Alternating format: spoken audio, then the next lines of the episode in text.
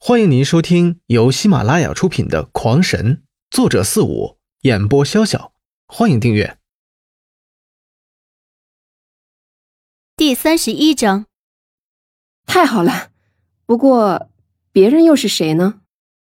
古阳高兴了一半，便又沉了下去。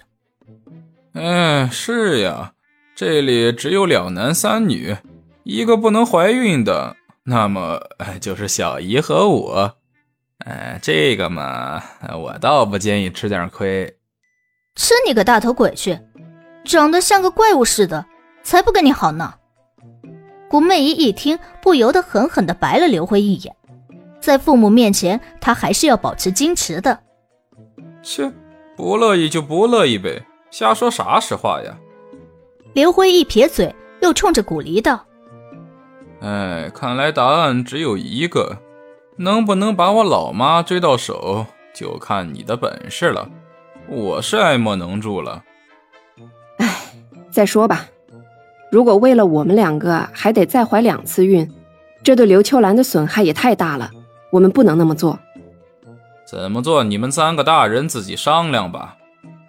刘辉冲着三个大人做了个鬼脸，然后正色道：“不过秋兰已经够苦了。”我希望你们不要再让他苦上加苦，这些以后再说。反正我还没有那能力，我们训练吧。今天我背负一百斤，小天背八十斤，小姨背一百斤，秋兰和小杨背三十斤。目标十里外的山顶。十里并不算远，但是路途却不好走，再加上背负着重量，所以也足足跑了一上午。直到最后虚脱的倒在地上才算结束。到达地点后，稍作休息，再吃了点东西。刘辉陪着古媚姨开始采集草药，而古离、刘秋兰和古阳三人则开始寻找灵矿。当天晚上，当一行人拖着沉重的步伐回了洞中，刘辉便再次大声叫着，让所有人都涂洗髓膏，因为在这种极度劳累之下。洗髓膏的效果会更好一些。这些人都知道刘辉是为了自己好，虽然极为的不乐意，但还是照做了。各回各的房间，然后互相涂抹洗髓膏。而刘辉已经没有什么杂质可拔了，便不再浪费。接下来便是满屋子的鬼哭狼嚎、惨叫呻吟，那架势如让外人看了，必然以为是走进了人间地狱。半个小时过后，便陆陆续续的跑回了洞口，跳进了湖里，将一身的黑臭粘着物洗去，接着再回洞中洗了澡之后，本来打算让他们练习杂学的，可是刘辉发现这膏这么一抹，比训练一天还累许多倍，大家都没了力气再炼丹炼气，索性架起火堆开始做晚饭。当天晚上吃晚饭的时候，古离突然轻咳一声道。那个，那个刘辉姨呀，我想跟你们俩说个事儿。刘辉心里早就猜到他要说什么了。你想说什么呀？怎么变得这般扭捏了起来？